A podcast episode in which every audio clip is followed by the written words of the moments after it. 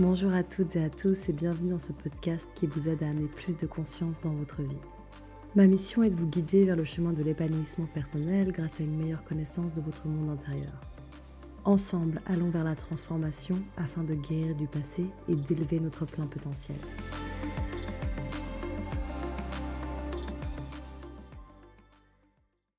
Bonjour à tous, j'espère que vous allez bien. Aujourd'hui, je lance mon premier podcast donc je suis vraiment super heureuse de pouvoir vous accueillir sur cette euh, nouvelle plateforme.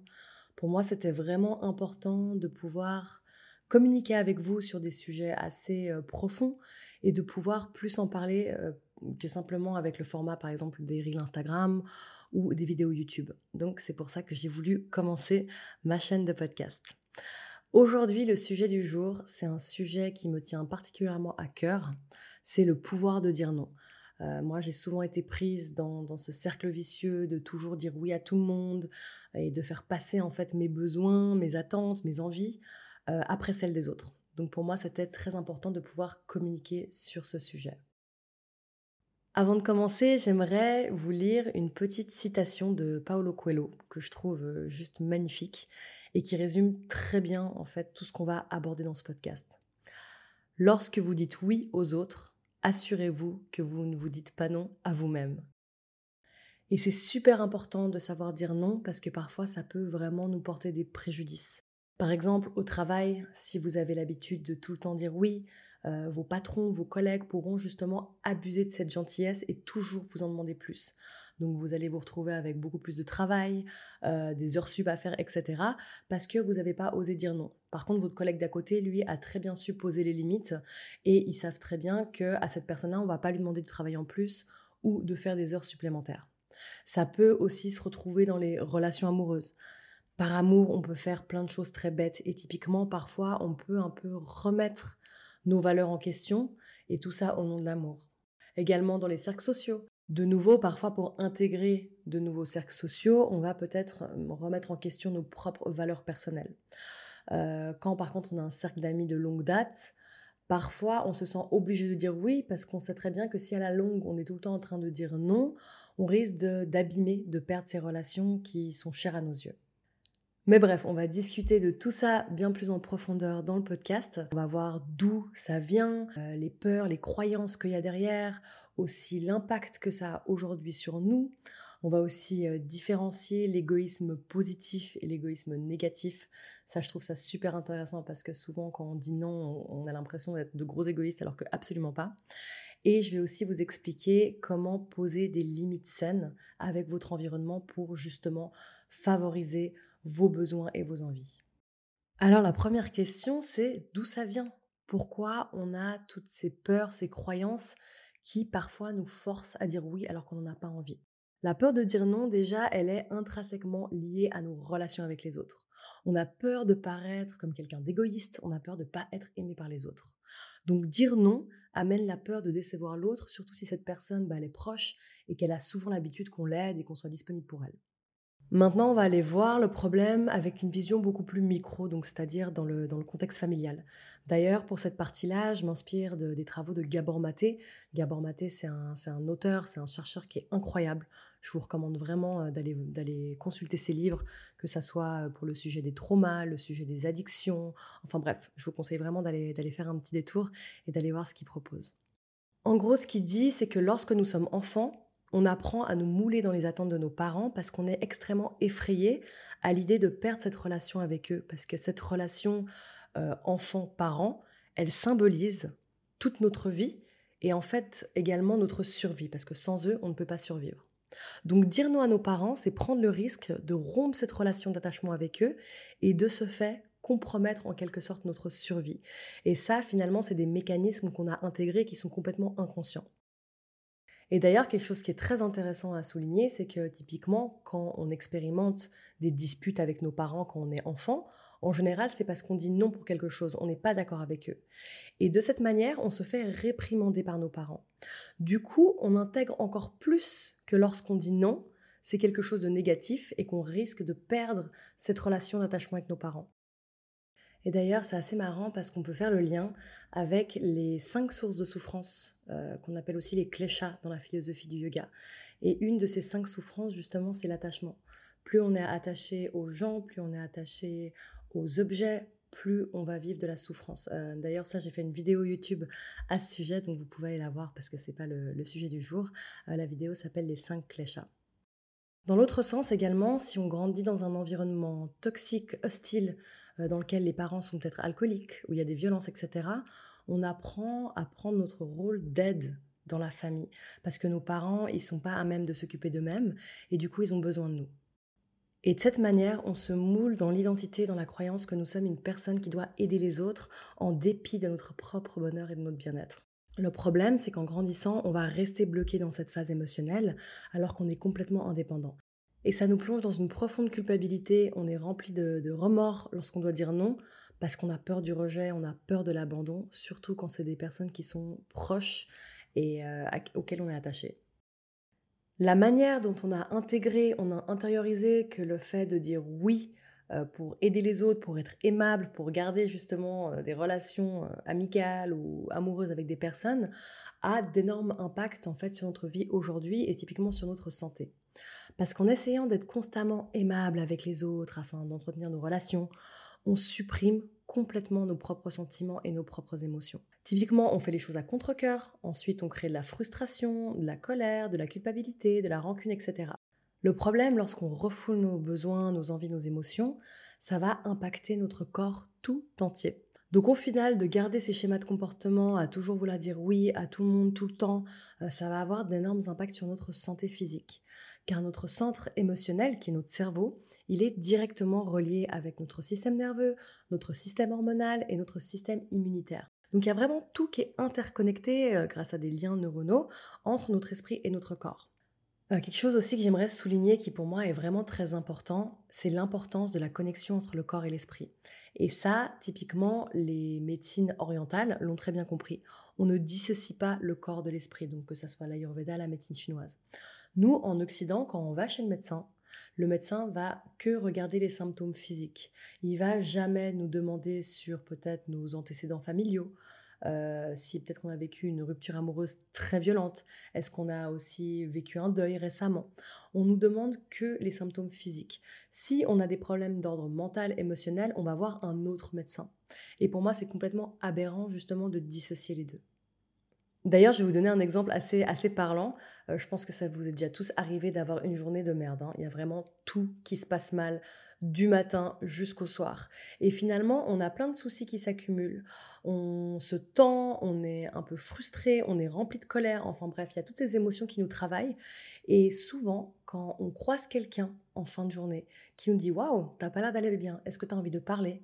Et eh bien directement, on se sent soulagé. Notre corps, il se sent beaucoup plus léger, on s'en sent mieux. C'est comme si en fait on avait un petit peu euh, donné notre fardeau à quelqu'un d'autre. Enfin, on l'a pas donné, mais dans le sens on peut se, se lester de ce poids sur nos épaules.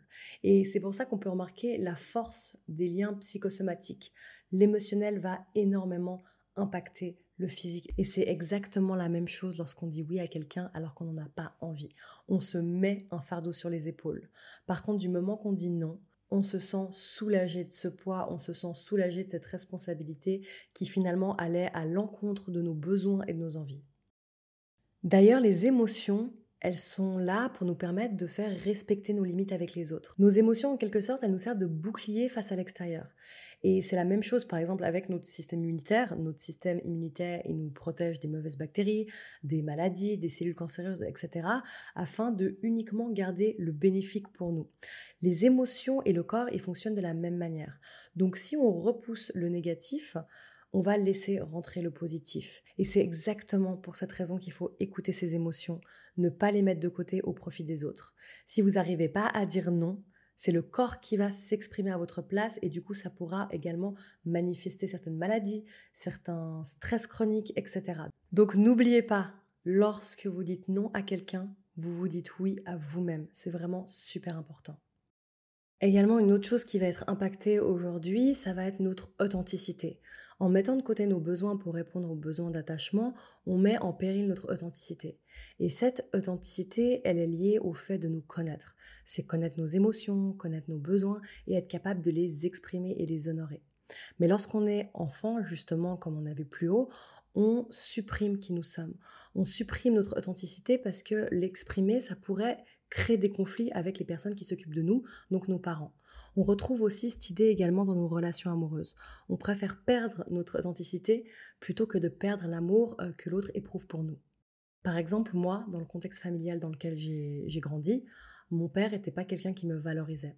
Du coup, comme j'ai pas eu cette valorisation, j'ai pas eu cet aval de mon père, je l'ai recherché plus tard dans les hommes que je fréquentais. Du coup, dès qu'on montrait un minimum d'intérêt et qu'on me valorisait un tout petit peu, eh ben, je tombais amoureuse et pour moi, en fait, c'était la relation, la personne la plus importante à ce moment-là.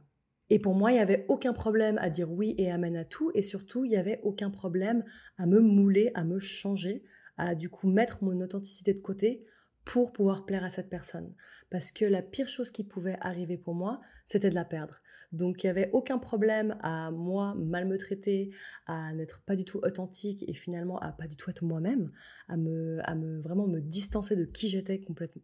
Et encore une fois, on troque notre authenticité en échange de nos besoins d'attachement, d'être aimé et d'être accepté et approuvé par les autres. La question maintenant, c'est comment on peut nous protéger sans se faire rejeter par tous nos proches. Donc ici, on va s'intéresser sur la différence entre l'égoïsme positif et l'égoïsme négatif. Le but après ce podcast, c'est pas de dire absolument non à tout, à tout le monde, tout le temps. C'est simplement justement de réussir à faire la grande différence entre l'égoïsme positif et négatif. L'égoïsme positif, c'est connaître nos besoins et mettre les choses en place pour les satisfaire. C'est s'écouter, et pas faire les choses à contre-coeur, pas ressentir de la culpabilité ou quelques émotions en fait qui vont nous faire du mal. Dire non, c'est un égoïsme positif parce que c'est faire preuve de générosité envers nous-mêmes. L'égoïsme positif, il doit être drivé également par notre pourquoi. C'est notre raison d'être, c'est notre but, notre cause, euh, notre croyance, la force motrice derrière tout ce que nous faisons. Donc si quelque chose n'est pas en adéquation avec notre pourquoi, c'est important de ne pas continuer dans cette direction. Si je peux vous donner des exemples d'égoïsme positif, euh, c'est par exemple ne pas accepter de faire des heures sup au boulot parce que vous souhaitez passer la soirée avec votre famille et ça, ça fait partie de vos valeurs et de vos priorités. Ça peut aussi être dire non euh, pour sortir avec des amis en soirée parce que vous êtes fatigué et vous souhaitez prioriser votre sommeil et peut-être votre week-end pour faire des choses plus, plus constructives. A contrario, l'égoïsme négatif, ça serait de dire non à outrance. C'est peut-être par flemme, euh, par pur égoïsme. Ça va être le fait d'ignorer les besoins des autres autour de, soi parce qu'on est trop occupé par sa petite personne. C'est par exemple faire un faux plan à quelqu'un parce qu'on a une meilleure opportunité ailleurs. Euh, si je mets un faux plan à ma meilleure amie qui avait prévu de passer une soirée avec moi et qu'on avait organisé depuis euh, déjà plusieurs semaines, et que je la lâche par exemple pour un plan Tinder, et eh ben ça, c'est de l'égoïsme négatif ne pas aider ma mère qui a besoin de moi pour faire un truc sur l'ordinateur parce qu'elle est complètement nulle avec la technologie, euh, tout ça parce que j'ai juste la flemme puis que je préfère aller picoler avec mes amis, ça c'est également d'égoïsme négatif. Donc j'espère que vous comprenez un petit peu l'indistinction. Mais du coup, elle est où la limite? Et surtout comment on va pouvoir mettre des limites saines? Poser des limites, c'est un moyen de simplement pas se laisser bouffer par les autres et pas tomber dans le remords, la culpabilité du fait d'avoir dit oui et de l'avoir fait à contre-coeur. Ça peut être dans vos relations amicales, euh, amoureuses, au sein de votre famille, au travail, etc. Il faut apprendre à poser vos limites afin de ne pas laisser les gens opportunistes abuser de votre gentillesse. D'ailleurs, ça va vous permettre de faire pas mal le tri euh, dans vos relations parce qu'il y a certaines personnes qui n'ont pas l'habitude que vous disiez non et du coup ils risquent de mal le prendre. Donc si elles réagissent mal, c'est que leur amitié n'est pas 100% bienveillante. Donc voyez ça comme un moyen de faire le tri dans vos relations également. Maintenant, je vais vous partager trois façons qui, moi, m'ont aidé justement à réussir à mettre des limites saines avec mon entourage. La première chose, ça va être proposer une alternative. Si vous êtes au pied du mur, vous n'avez pas vraiment eu le temps de prendre du recul pour prendre votre décision, ça nous est déjà tous arrivé. Hein. Des fois, on nous, propose quelque chose, on nous demande quelque chose, et on est pris de court, et du coup, on va dire oui parce qu'on n'a juste pas eu le temps de se poser deux secondes et réfléchir. Si vous ressentez ça à l'intérieur de vous, vous pouvez simplement proposer une alternative poliment. Euh, par exemple, si une amie nous demande de sortir avec elle en soirée mais qu'on n'a absolument pas envie d'aller en boîte de nuit ce soir-là, On peut simplement dire, euh, ok, j'aurais beaucoup voulu sortir avec toi ce soir, mais j'ai plutôt envie de me reposer, de, de, favoriser mon sommeil. Mais par exemple, je te propose que bah, on se fixe une date, un jour, une heure pour qu'on se boive un petit café la semaine prochaine.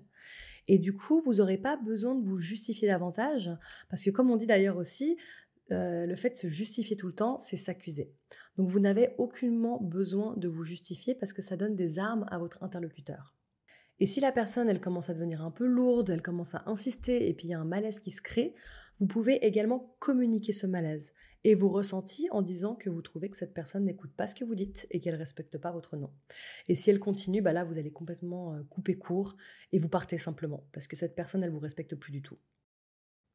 Moi, la deuxième chose, c'est vraiment la méditation. En tout cas, je pour moi, ça a extrêmement bien fonctionné. Euh, prendre l'habitude de méditer, ça va vous permettre d'être davantage posé dans vos prises de décision. Vous aurez beaucoup plus en fait de recul et de calme face à des situations où vous êtes pris de court. Également, le fait de méditer, ça va vous permettre de connaître ce que vous souhaitez dans votre vie et ce que vous ne souhaitez pas. Et une fois que ça sera clair et posé, vous aurez beaucoup plus de facilité à dire non. Et en fait, de cette manière, vous arrêterez de dire des choses à contre-coeur. Et quand vous direz un oui à quelqu'un, eh ben, ça sera vraiment parce que vous le voulez. Ça sera fait de bon cœur. Le troisième point, c'est n'oubliez jamais que dire non, c'est pas définitif. Si vous avez dit oui à quelqu'un car vous étiez un peu pris de court euh, ou alors que vous n'avez pas vraiment réfléchi, n'oubliez pas que vous avez toujours la possibilité de faire marche arrière. Même si la personne en face de vous, peut-être qu'elle est déçue, en aucun cas vous êtes obligé de vous engager si vous réalisez que finalement euh, c'est pas ce que vous souhaitez faire. Si une personne elle vous fait culpabiliser, désolé, mais c'est la pire des merdes parce que personne n'est censé utiliser ces arguments-là pour vous faire culpabiliser. Par exemple, moi, je sais que j'ai souvent rencontré ce problème euh, lorsque je flirtais avec des garçons, donc on commençait à s'embrasser, etc. Il y avait toujours ce moment où, bien sûr, bah, le garçon a envie de plus. Euh, moi, je suis pas vraiment sûre de ce que je veux, mais bref, du coup, il y a la proposition d'aller chez lui, et vu qu'il a été super gentil avec moi, qu'il a été super serviable, peut-être qu'il m'a payé aussi euh, des verres, etc. C'est comme si je me sentais un petit peu redevable. Aussi, j'avais ce sentiment que bah, je l'avais un petit peu cherché vu que j'avais flirté avec lui, et du coup, j'étais un petit peu obligée de passer à l'action. Mais il faut comprendre que vraiment, on n'est en aucun cas obligé de passer à l'action. Et même si vous souhaitez revenir en arrière sur votre décision, euh, lorsque vous êtes sur le chemin d'aller chez lui, que vous êtes même dans son lit, c'est possible. Et moi, ça a peut-être pris du temps avant de comprendre, mais maintenant, c'est vraiment une limite super importante dans ma vie. C'est si je n'ai pas envie de faire ça, si je n'ai pas envie d'aller plus loin avec quelqu'un, je ne le fais pas. Voilà, on arrive à la fin de ce podcast euh, sur le pouvoir de dire non. Donc n'oubliez pas, hein, c'est vraiment très important de poser des limites saines avec votre environnement. C'est également très important de différencier l'égoïsme positif et négatif. Et n'oubliez pas, lorsque vous dites non à d'autres personnes, vous vous dites oui à vous-même. En tout cas, j'espère que ce podcast vous a plu. Si c'est le cas, n'oubliez pas de mettre un pouce. Euh, n'oubliez pas non plus de vous abonner à ma chaîne pour plus de contenu. Et également, si vous connaissez des personnes qui sont susceptibles d'être intéressé par ce sujet, n'hésitez pas à partager ce podcast sur les réseaux ou alors euh, juste directement l'envoyer à un de vos amis ou une amie. Voilà, très belle journée à vous et je vous embrasse.